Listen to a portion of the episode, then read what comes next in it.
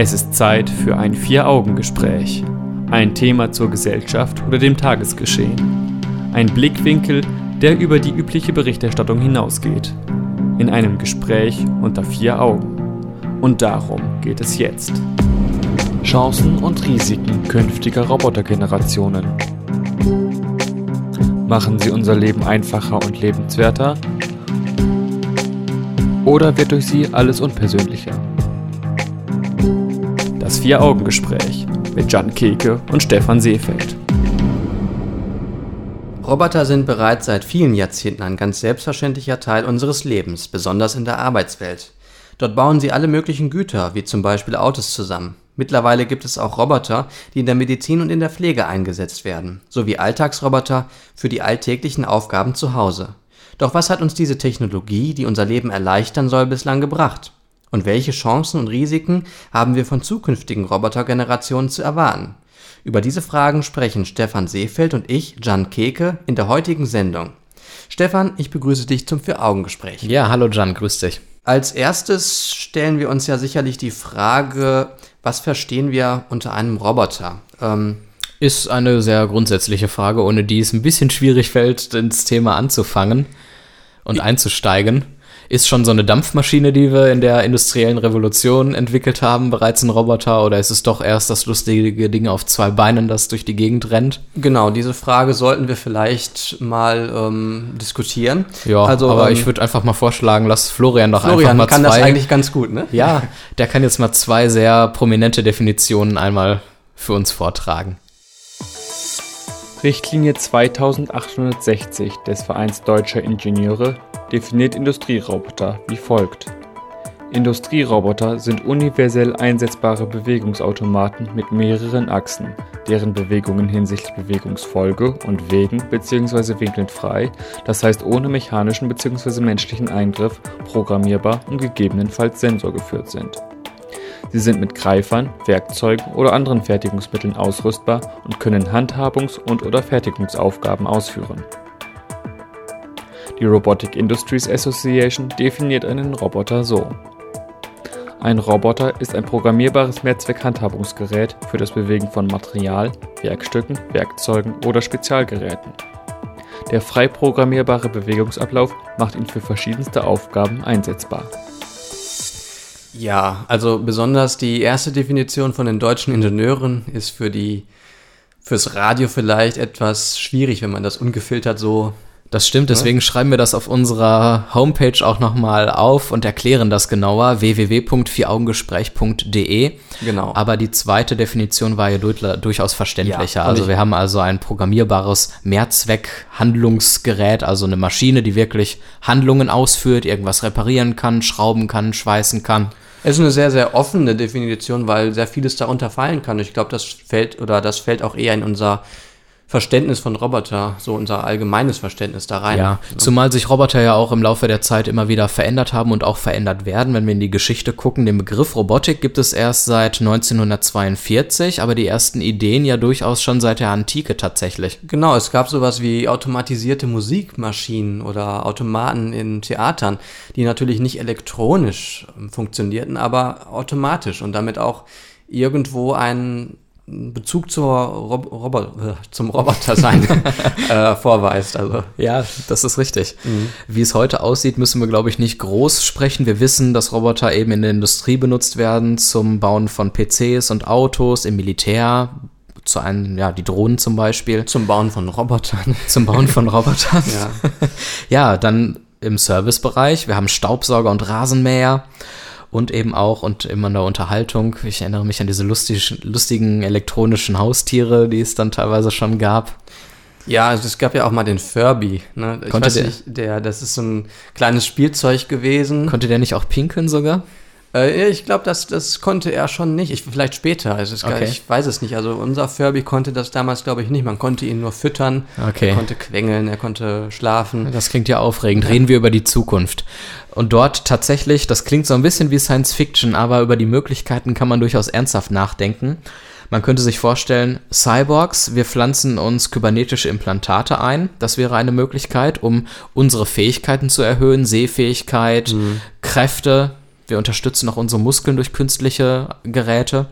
Oder aber wir entwickeln die KI, die künstliche Intelligenz weiter, um uns zum Beispiel von intellektuellen Aufgaben zu befreien oder auch äh, um mit kranken Menschen oder in der Pflege mit Menschen umzugehen, um sie sozialer zu machen, die Roboter. Und, und damit stellt sich natürlich auch die Frage, oder viele stellen sich die Frage, ab wann ist eigentlich ein Roboter ein Mensch? Oder kann er eigentlich so etwas wie ein Mensch werden? Also Zumindest sollte er menschenähnlich sein, wenn wir ihn in der Pflege einsetzen wollen, damit er mit Menschen auf jeden Fall und auch in seinem Verhalten wahrscheinlich. Ja. Aber wenn wir jetzt mal so richtig nachfragen, was, ja. was würde es bedeuten, dass der Roboter ein Mensch ist? Also für da mich müssten wir erstmal ganz philosophisch gucken, was bedeutet es eigentlich überhaupt ein Mensch zu sein? Da kann man jetzt gucken, es gibt gewisse Charakteristika, die uns Menschen auszeichnen. Das sind typische Eigenschaften wie Sozialität, Empathie, Moralität, Mitgefühl und natürlich auch bestimmte Spezifika, die nur auf uns Menschen zutreffen und bislang auf kein anderes Tier oder Maschine.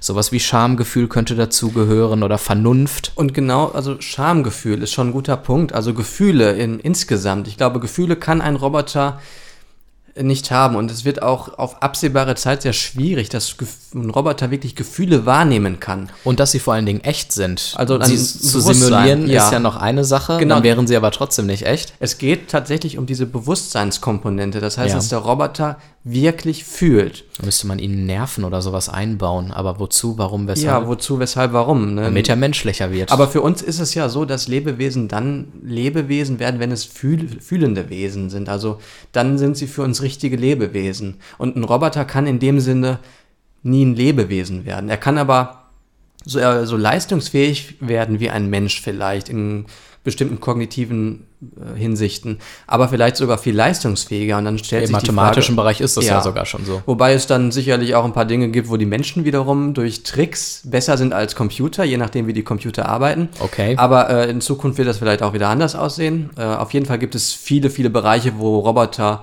sehr viel leistungsfähiger sind oder Computer als Menschen. Ähm, und ich denke, wir sollten uns dann auch die Frage oder die, die Frage stellen, ähm, sind Roboter nicht vielleicht was ganz anderes als Menschen?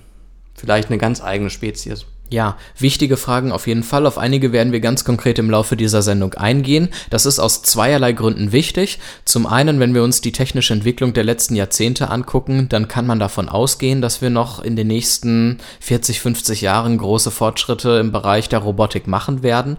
Das heißt, was jetzt noch so ein bisschen wie ein Märchen klingt, könnte schon bald Wirklichkeit sein, um es mit Raumpatrouille zu sagen. Es wird wahrscheinlich. Die Roboter werden günstig. Ja, wir und dann wird bald jeder. Bei den Computern sehen wir das auch. Früher dachte man, die Welt hat Platz für fünf Computer und heute haben wir überall einen Computer in der Hosentasche. Und bei Robotern wird es wahrscheinlich nicht großartig anders sein. Ja, und das stellt uns eben vor diese Probleme, die wir jetzt diskutieren wollen. Und deswegen ist es auch dann tatsächlich wichtig, darüber zu sprechen und diese Dinge einfach mal in die Diskussion zu geben, auch wenn wir vielleicht nicht unbedingt jede Frage perfekt beantworten können. Aber wir versuchen es jetzt einfach mal. Genau.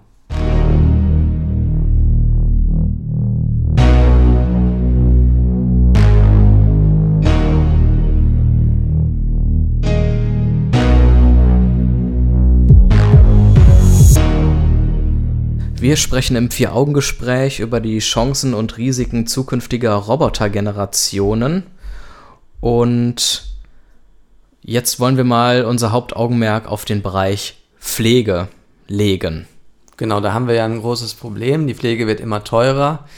Ähm, Pflege wird immer umfangreicher, also der Bedarf an Pflege wird immer umfangreicher. Inwieweit könnten Roboter da, ja, das beeinflussen, diese Entwicklung?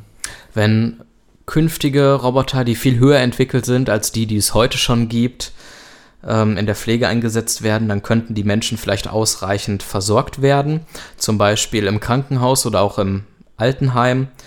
Wir haben immer mehr alte Menschen, die gepflegt werden müssen. Genau, also da. Und sind bereits ja jetzt schon teilweise überfordert damit. Dieses Problem wird sich in den nächsten Jahrzehnten verschärfen.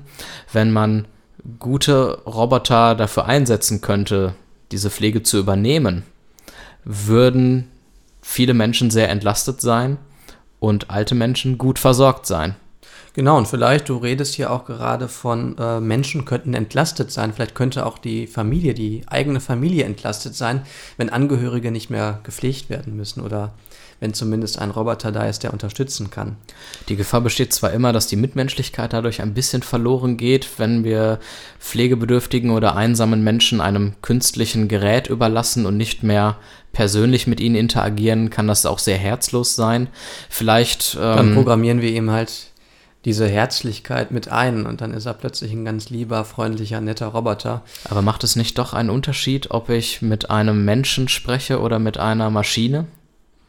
Ja, also ganz interessant ist da ja dieser Eliza-Effekt. Das ist also, es, es gab mal ein Programm, das Programm gibt es immer noch, das wurde in den 60ern programmiert. Es ist ein sehr simpel programmiertes Programm und es simuliert einen Psychotherapeuten. Und die Menschen, die mit diesem Programm kommuniziert haben, die haben in der Regel nicht sofort festgestellt, dass es sich nicht um einen echten Psychotherapeuten handelt. Und das, obwohl es ein ganz einfach programmiertes Programm ist. Also wenn wir uns dann vorstellen, dass wir ein sehr komplex programmiertes Programm haben, äh, kann man durchaus schon eine Person simulieren, die mit einer echten Person interagiert. Und also es ist zumindest denkbar, dass es so kommen wird.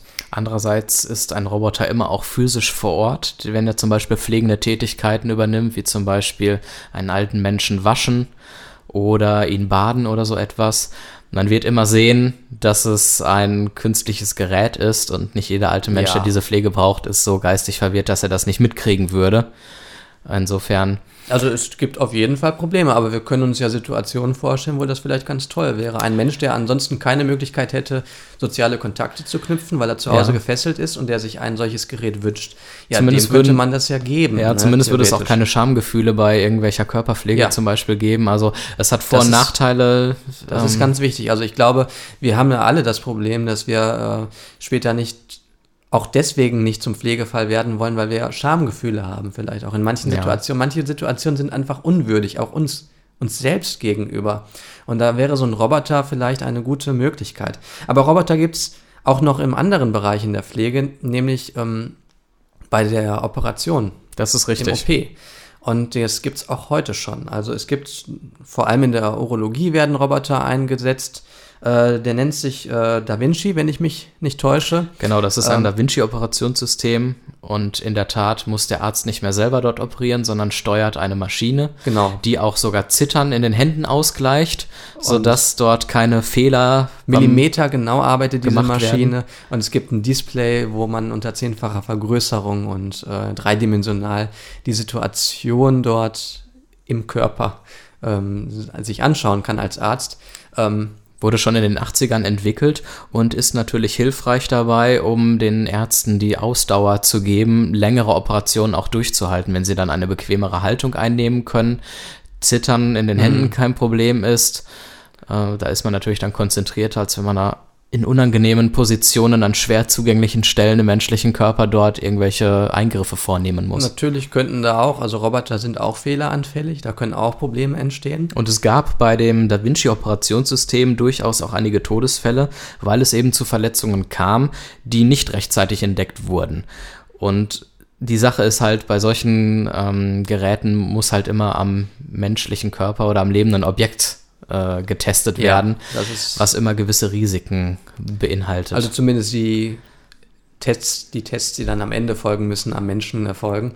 Äh, was noch ein Problem sein könnte, ist, dass die Ärzte, die sonst immer operiert haben und es jetzt über den Roboter tun, die Handwerklichkeit oder die Fingerfertigkeit verlieren, um die Operation selbst ohne Roboter durchzuführen. Also dass die Menschen das, die, die Ärzte das nicht mehr eigentlich können ohne Roboter. Aber das ist ja teilweise sogar heute schon so, dass die Ärzte sich zu sehr auf Geräte verlassen. Genau, heute gibt es sehr viele bildgebende Verfahren. Man kann heute mal eben schnell ein MRT machen, wenn man äh, eine Diagnostik durchführen möchte als Arzt. Früher war es so, dass man auch mal einen Bauch abgeklopft hat, um zu gucken, ist da irgendeine Wasseransammlung oder irgendeine Luftansammlung.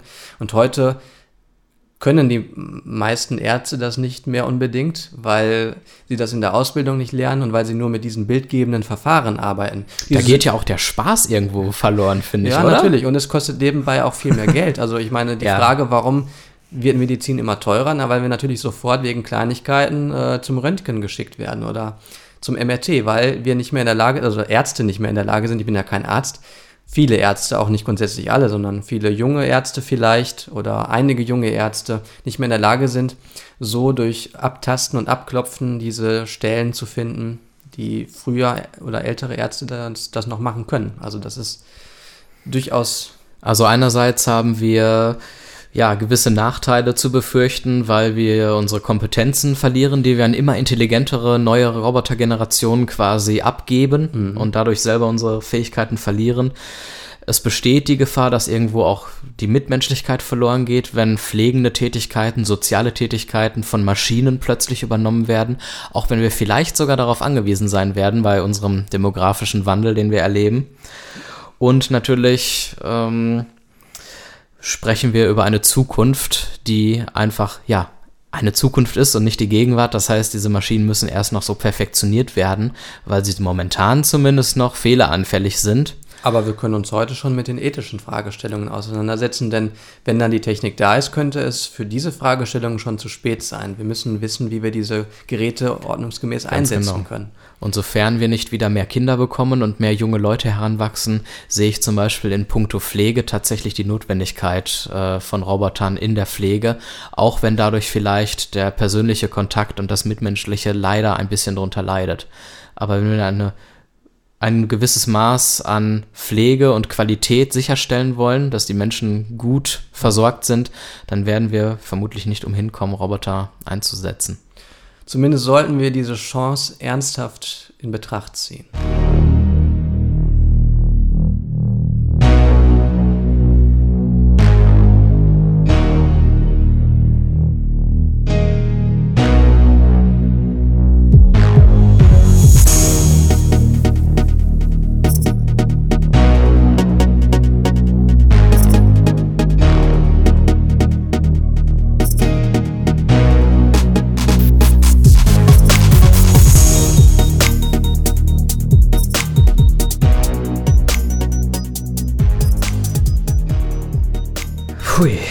Das wird schon. Ich muss es einfach glauben. Ansonsten verlässt mich auch der geringste Mut. Ah, Sie müssen Herr Seefeld sein. Kommen Sie doch herein und setzen Sie sich. Kaffee? Sie muss sich das ja noch fragen. Bei Ihrer Konkurrenz kann ich mir das zum Glück sparen. Mm, nein, danke. Sie haben Glück, dass wir Sie eingeladen haben. Normalerweise machen wir sowas ja nicht mehr. Wir schreiben ja eigentlich keine Stellen mehr für Bewerber aus. Das läuft heute alles über die Vertreter der Hersteller, aber das kennen Sie ja. Nun denn, eigentlich kann ich mit Initiativbewerbungen nichts anfangen. Entweder wir suchen was oder eben nicht. Ja, ich verstehe, dass Sie mir mit der Einladung zu diesem Bewerbungsgespräch einen großen Dienst erwiesen haben. Die meisten Firmen schreiben ja keine Stellen mehr aus, weshalb ich. Ist gut, ich kenne ja Ihre missliche Lage. Ich möchte davon aber nichts wissen. Ich habe noch genug zu tun heute und kann Ihre menschlichen Bedürfnisse nun gerade echt nicht gebrauchen. Das Menschliche steht dem Wirtschaftlichen ja vollkommen zuwider. Das ist's ja gerade, warum ich Sie eigentlich gar nicht sprechen wollte. Aber Herr Seefeld, Ihre Bewerbungsunterlagen sind vorzüglich. Mit 25 Jahren sind Sie zwar nicht mehr der Jüngste, aber Sie haben Maschinenbau studiert und können einen Doktortitel vorweisen. Außerdem haben Sie schon mehrere Jahre in China gearbeitet. Warum sind Sie da nicht mehr? Naja, das Unternehmen hat nun vollständig auf Roboter umgestellt, zumindest in den unteren Ebenen. Das war eine blöde Frage meinerseits, Herr Seefeld. Eigentlich brauche ich Sie ja auch nicht. Aber mein Unternehmensberater letzte Woche meinte, es wäre sinnvoll, wenn wir noch 5% Menschen einsetzen würden. Die Argumente waren nicht ganz schlecht, allerdings wollen sie ja auch bezahlt werden. Und dann diese menschlichen Bedürfnisse. Was sind Ihre Gehaltsvorstellungen? Ich hasse dieses Wort. Ich denke so von 500 bis 700 Euro. Hören Sie auf mit bis. Werden Sie nicht frech? 500 Euro also. Ich glaube, Sie sind hier falsch, Herr Seefeld. Wissen Sie, was mich ein Roboter kostet? In der Anschaffung gerade einmal 15.000 Euro mit 10 Jahren Gewährleistung. Nehmen wir an, dass wir den Roboter 10 Jahre einsetzen, sind das 125 Euro im Monat plus Strom, den kriegen wir ja günstig, 145. Und wenn man mal aufrüsten muss, sagen wir 160 Euro im Monat. Und jetzt kommen Sie und wollen mir was von 500 Euro erzählen. Wir können uns auf 250 einigen. Für Vollzeit? Herr Seefeld, Sie wissen ja, wo die Tür ist. Ich wusste, dass das mit dem Einsatz von Menschen keine gute Idee sein würde. Ja, das Vier-Augen-Gespräch im Bürgerfunk auf Radio 91.2 und als Podcast auf www.vieraugengespräch.de. Ich glaube, diesen Job habe ich nicht bekommen. Wohl nicht. Nee, offensichtlich nicht.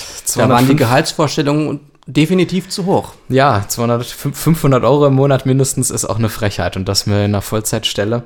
Aber das könnte passieren, wenn wir in Zukunft hochmoderne Roboter einsetzen, die auch noch alle Aufgaben besser erledigen können als Keine ein menschlichen Mensch, Dür Bedürfnisse haben, nicht zur Toilette müssen kostengünstiger sind. und äh, keinen Ausgleich brau brauchen. Also ich denke, eine Konkurrenz stellen Roboter schon prinzipiell. Und auch dar. nicht so unrecht, muss man dazu sagen. Also er kann ja nur wirklich sehr gefährliche Aufgaben übernehmen oder eklige Aufgaben, die ein Mensch nicht unbedingt mehr übernehmen möchte, sei es jetzt irgendwelche Abwasserrohre zu überprüfen oder zu Forschungszwecken Krater und Vulkane erforschen. Das sind ja auch alles Bereiche, die dann schwierig werden für die Menschen. Ja, aber könnte es nicht schön sein, eigentlich, wenn ein Roboter diese ekligen Arbeiten abnimmt und dann der eigentliche Mensch nur noch zehn Stunden die Woche arbeiten muss und der Rest Ja. Der Woche übernimmt der Roboter? Und Definitiv, aber das Problem ist, dass man sich diese Vorstellung auch schon vor, was weiß ich, 40, 50 Jahren gemacht hat, als das sehr im Kommen war mit der Industrie und der mit den Ein- Maschinen. Genau. Das war ist wahrscheinlich schon länger her sogar. Ja, und Ähm. es ist nichts daraus geworden. Wir arbeiten immer noch genauso viel oder sogar mehr. Es werden hauptsächlich Fachkräfte gesucht, das hört man ja immer. Wir haben Fachkräftemangel. Was passiert nur mit den Menschen, die keine Fachkräfte sind, weil sie vielleicht intellekt intellektuell nicht so viel unbedingt auf dem Kasten haben? Sind diese Menschen auf einmal wertlos für unsere Oder Gesellschaft? ich meine, man muss ja nicht jetzt äh, nur, um das jetzt mal platt auszudrücken, man muss nicht dumm sein, um kein Fachkraft sein zu können, sondern man kann auch einfach einen anderen Weg wählen. Oder Und, das. Ähm, äh, diese Wege werden dann vielleicht auch irgendwann schwierig. Aber ähm, ja, im Prinzip kann man davon ausgehen, dass Arbeitsplätze verloren gehen durch Roboter. Das Ich- ist eben durch ja. Maschinen auch schon der Fall gewesen. Ich meine, du hast ja in diesem schönen Schauspiel, was wir gerade hier veranstaltet haben, auch quasi eine kleine Lösung schon mit eingearbeitet. Man könnte, so wie wir jetzt gerade über die Frauenquote Ja, ganz toll genau. reden, können wir dann in 50 Jahren über eine Menschenquote sprechen. Und wir sind ja eine sehr soziale Gesellschaft, in der man darüber reden muss. Allerdings sind wir in Deutschland ja nicht abgeschottet von der Außenwelt. Wir sind ja wirtschaftlich durchaus mit den anderen in, in Konkurrenz stehend. Und das heißt also, wenn wir auf Menschen setzen und die anderen auf Maschinen, dann können die vielleicht günstiger produzieren als wir in Deutschland. Und dann haben wir auch wieder das Problem, dass wir mit unserer Quote vielleicht nicht weit kommen. Das stimmt. Ähm, Auf ja. der anderen Seite möchte ich mal zur Ehrenrettung der Roboter sagen, dass es auch Vorteile haben kann, sie einzusetzen. Nicht nur, dass sie gefährliche Aufgaben Das ist übernehmen. ja gerade das Problem, dass sie Vorteile haben. Das, Ich meine, so ein sympathisch programmierter Roboter kann A, auch zur Bildung beitragen, wo es vielleicht schwierig ist, ähm, ja, Ja, ich könnte mir das Klavierspielen beibringen lassen von einem sympathischen Roboter. und nicht durch einen gescheiterten Künstler, der jetzt in einer Musikschule Unterrichtsstunden Ja. geben muss. Und ich muss mich nicht schämen, wenn er mir das zehnte Mal das Gleiche erklärt und ich es immer noch nicht verstanden habe. Ja, also ich sage mal so, Roboter können sehr zur Bequemlichkeit unseres Lebens beitragen. Das ist ja auch bereits heute der Fall. Äh, Genauso was wie wir Handys vorhin, das tun, ja. Ja, was wir vorhin im Bereich der Pflege nämlich noch nicht erwähnt hatten, ist zum Beispiel das Stichwort Smartwatch. Die sagen uns, wann wir uns mal wieder bewegen sollten. Und das Ganze wird sogar noch von, der der, Krankenkasse Krankenkasse, und der AOK Nordwest äh, unterstützt. Also bequem haben wir es durch die Roboter auf jeden Fall. Nur ob wir ja, in sozialen Punkten, Stichwort Arbeitsplätze, Stichwort Gehalt, Stichwort Lebensstandards, dann noch unbedingt so Und wir wissen vielleicht auch nicht mehr, wie sind. man ein Staubtuch richtig über den Tisch bewegt irgendwann, weil die Roboter alles Ja, Kreativität, Kreativität geht auch verloren. Also ich sag mal, es ist ja so, wenn wir uns jetzt ein Produkt nehmen, wir entwickeln ein Produkt, wir stellen es her in einer Fabrik. So, dann kann es ja durchaus passieren, dass man während dieses äh, Prozesses eine kreative Idee hat, die dieses Produkt auch verbessern könnte. Ja, weil Dinge, wir- bestimmte Dinge fallen halt während der Arbeit auf. Ganz genau. Menschen sind durchaus kreativ und jetzt kann man sich aber vorstellen, wenn das alles von Robotern übernommen wird, die eine hohe KI haben, eine künstliche Intelligenz, dann ist vielleicht nicht mehr so viel Raum für Kreativität und es ist vielleicht zweifelhaft, ob auch hochmoderne Roboter wirklich im menschlichen Sinne kreativ sein können. Ja, da müsste man sich jetzt im Einzelnen natürlich über den, äh, den, den, ja, was, was Kreativität eigentlich bedeutet, darüber müsste man sich unterhalten. Das geht an dieser Stelle natürlich nicht, aber Auf jeden Fall würde ich sagen, dass am Anfang Kreativität beim Roboter noch eher Mangelware sein wird und äh, er eher analytische Aufgaben erledigen wird. Das ist so meine Annahme, weil der Schritt zur Kreativität über dem erstmal nach dem Analytischen kommt. Ja. Bleibt immer noch die Frage, was mit Menschen passiert, die jetzt nicht so viel Kreativität besitzen und eher ihre Stärken in den analytischen Bereichen sehen. Diese werden dann ja von Robotern auch abgelöst. Ja, das ist dann eine Sache, die man dann sehen muss. Ne? Und ob man dann wirklich, dann muss man gucken, dass man politisch da die Augen offen behält und entsprechende Maßnahmen trifft. Welche auch immer das sein könnten. Ne, ja. Wir sehen schon, wir können hier in diesem Vier-Augen-Gespräch nicht unbedingt Lösungen anbieten. Wir werfen hier bislang sehr viele Fragen auf.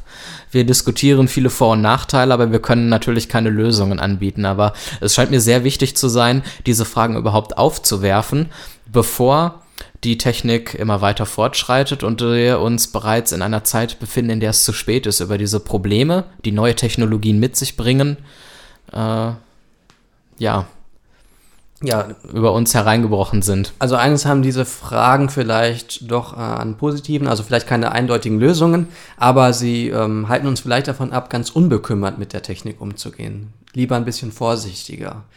Ob das tatsächlich dann der Fall sein wird, ähm, weiß man nicht. Wenn so ein Roboter rauskommt, der ist toll, der ist neu, dann wird man den wahrscheinlich erstmal beanspruchen.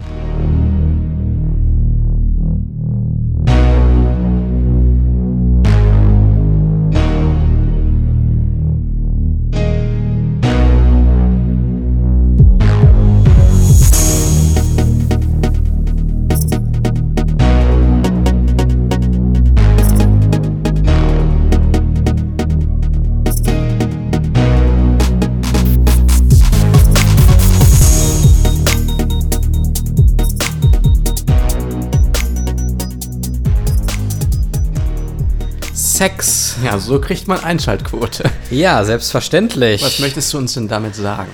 Ich möchte mit dir über Erotikroboter sprechen.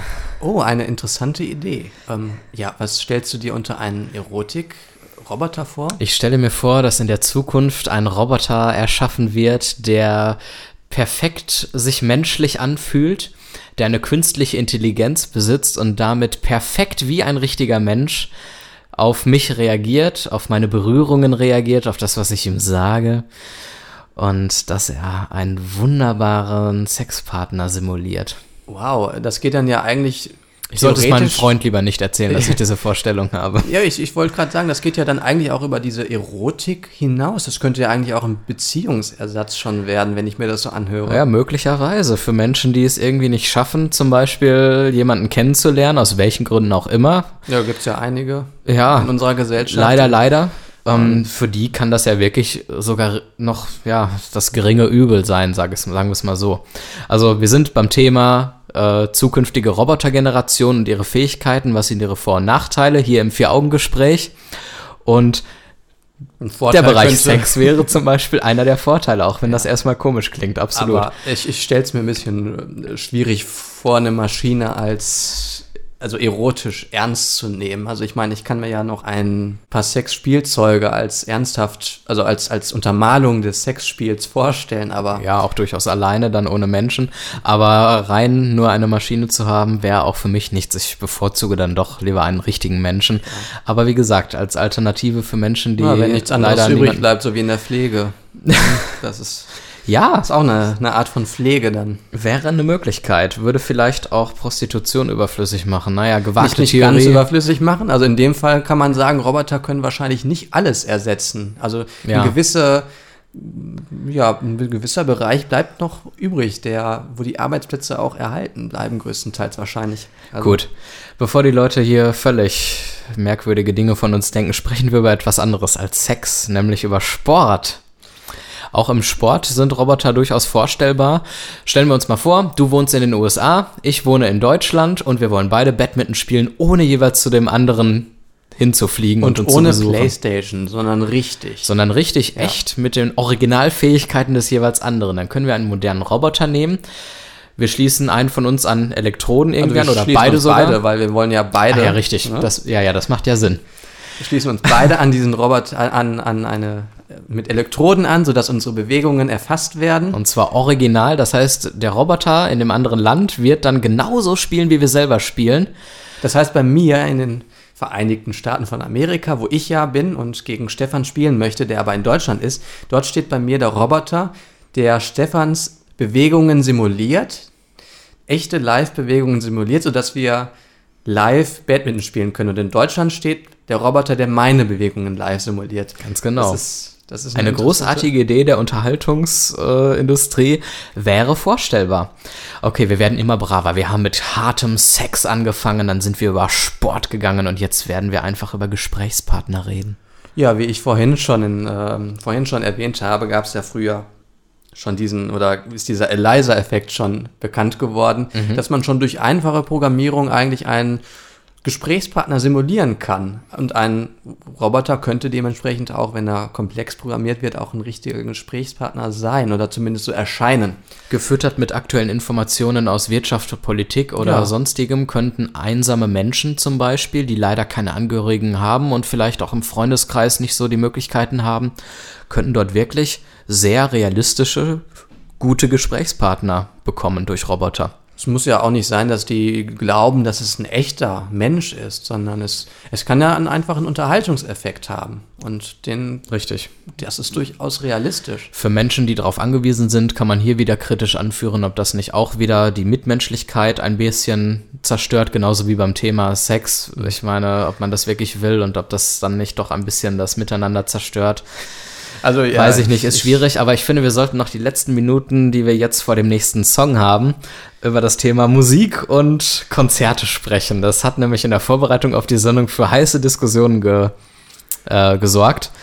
Denn du hast dir vorgestellt, Ich fand es eine spannende Idee, die du jetzt ausführst. dann führe ich sie endlich mal aus, damit die Leute wissen, worüber wir sprechen. Nein, es geht darum, dass man zum Beispiel einen Roboter mit den Originalbewegungen und musikalischen Fähigkeiten eines Künstlers programmieren könnte, wie auch immer. Also es, er, er simuliert dann ebenso wie bei dem Badminton-Spiel die Bewegungen des Künstlers, entweder aufgenommen oder live. Genau, du Gerade. hast sogar noch die schöne Idee gehabt, dass man den Roboter entsprechend in die Kostüme auf einer Bühne anzieht. Und dann könnte man zum Beispiel einen großartigen Klavierspieler in den Roboter sozusagen übertragen von ja, den also Fähigkeiten einfach, her. ja genau, man Und der spielt zu Hause dann. Daten, das ist Das mit Konzert. dem Internet verbunden, dann kann man dieses, kann man das ähm, in den Roboter übertragen, diese Live-Bewegungen oder eben die aufgenommenen Bewegungen und dann kann er zu Hause in der Kleidung des Originalkünstlers spielen am Klavier oder Gitarre. Fände ich doof. Ich gehe lieber auf ein Konzert und behalte mir diese Freuden der Vorfreude, das Erlebnis des Konzertes an sich, die Schau, die mir dort geboten wird, Ich äh, das behalte ich mir glaube, lieber das bei. bleibt auch unangetastet. Also ich glaube, ein Konzert wird immer noch ein Konzert bleiben und das wird auch durch so einen Roboter nicht ähm, ja, ja, ersetzt werden. Auch sagen wir es mal so, Michael Jackson geht auf Tour, obwohl er seit 2009 tot ist. Also als Hologramm wird dort eine Schau richtig Aber, inszeniert. Aber, irgendwann ob das ist der Witz natürlich auch da raus ne, aus Ja. der Geschichte. Also ich glaube, aber ich meine, es könnte so eine Alternative zum CD-Player sein, dass man zu Hause einen Roboter hat, der Klavier spielt oder nicht. Du hast noch einen CD-Player zu Hause in Zeiten von MP3s? Von mir aus auch eine Alternative zum MP3-Player. Okay, einverstanden. Ja. ja, das wären Möglichkeiten, absolut. ja, dann wollen wir äh, es jetzt gleich zur Musik kommen lassen. Genau, noch ganz klassisch, ohne einen Roboter, der Ihnen zu Hause etwas vorspielt, müssen Sie das Ganze jetzt übers Radio hören. Ja. Viel Spaß dabei.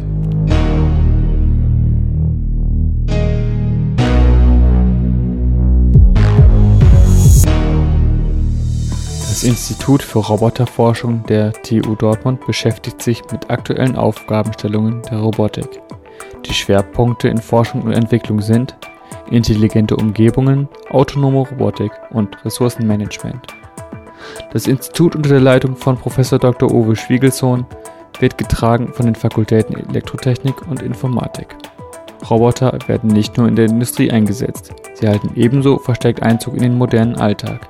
Hierbei müssen Roboter in dynamischen Umgebungen selbstständig Entscheidungen treffen, um mit ihrer Umwelt interagieren zu können. Als Leistungsschau autonomer Robotik gelten Wettbewerbe wie der Robocup. Dort spielen die Roboter mit und gegeneinander Fußball. Das Institut für Roboterforschung nimmt in den Ligen für zwei- und vierbeinige Roboter teil. Große Erfolge erzielt es insbesondere in der Liga der vierbeinigen Roboter. Der Roboterfußball dient dabei nicht als Selbstzweck. Die entwickelten Algorithmen und Verfahren können auf gegenwärtige Probleme der autonomen Robotik übertragen werden. Die Forschung in Dortmund konzentriert sich ganz besonders auf die Aspekte Laufen in verschiedenen alltäglichen Umgebungen, die Wahrnehmung, um die Sensorik zu verfeinern, und das Verhalten. Die Daten aus der Sensorik sollen für autonome Handlungen sorgen. Ja, da ist die TU Dortmund also ganz weit vorne und bringt uns auf geraden Kurs in die Zukunft. Super Sache. Ja, das auf jeden Fall. Und ich denke, dass wir heute nicht das letzte Mal über Robotern gesprochen haben, sondern dass wir das in Zukunft sicherlich nochmal tun werden. Das kann sehr gut sein. Für heute wollen wir jetzt aber dabei belassen. Das war das Vier-Augen-Gespräch für diesen Monat.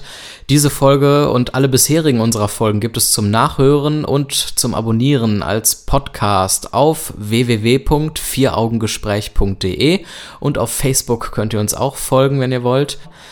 Und ansonsten hören wir uns im nächsten Monat wieder. Bis dahin, danke für das Gespräch, Jan. Danke, Stefan. Und bis dann.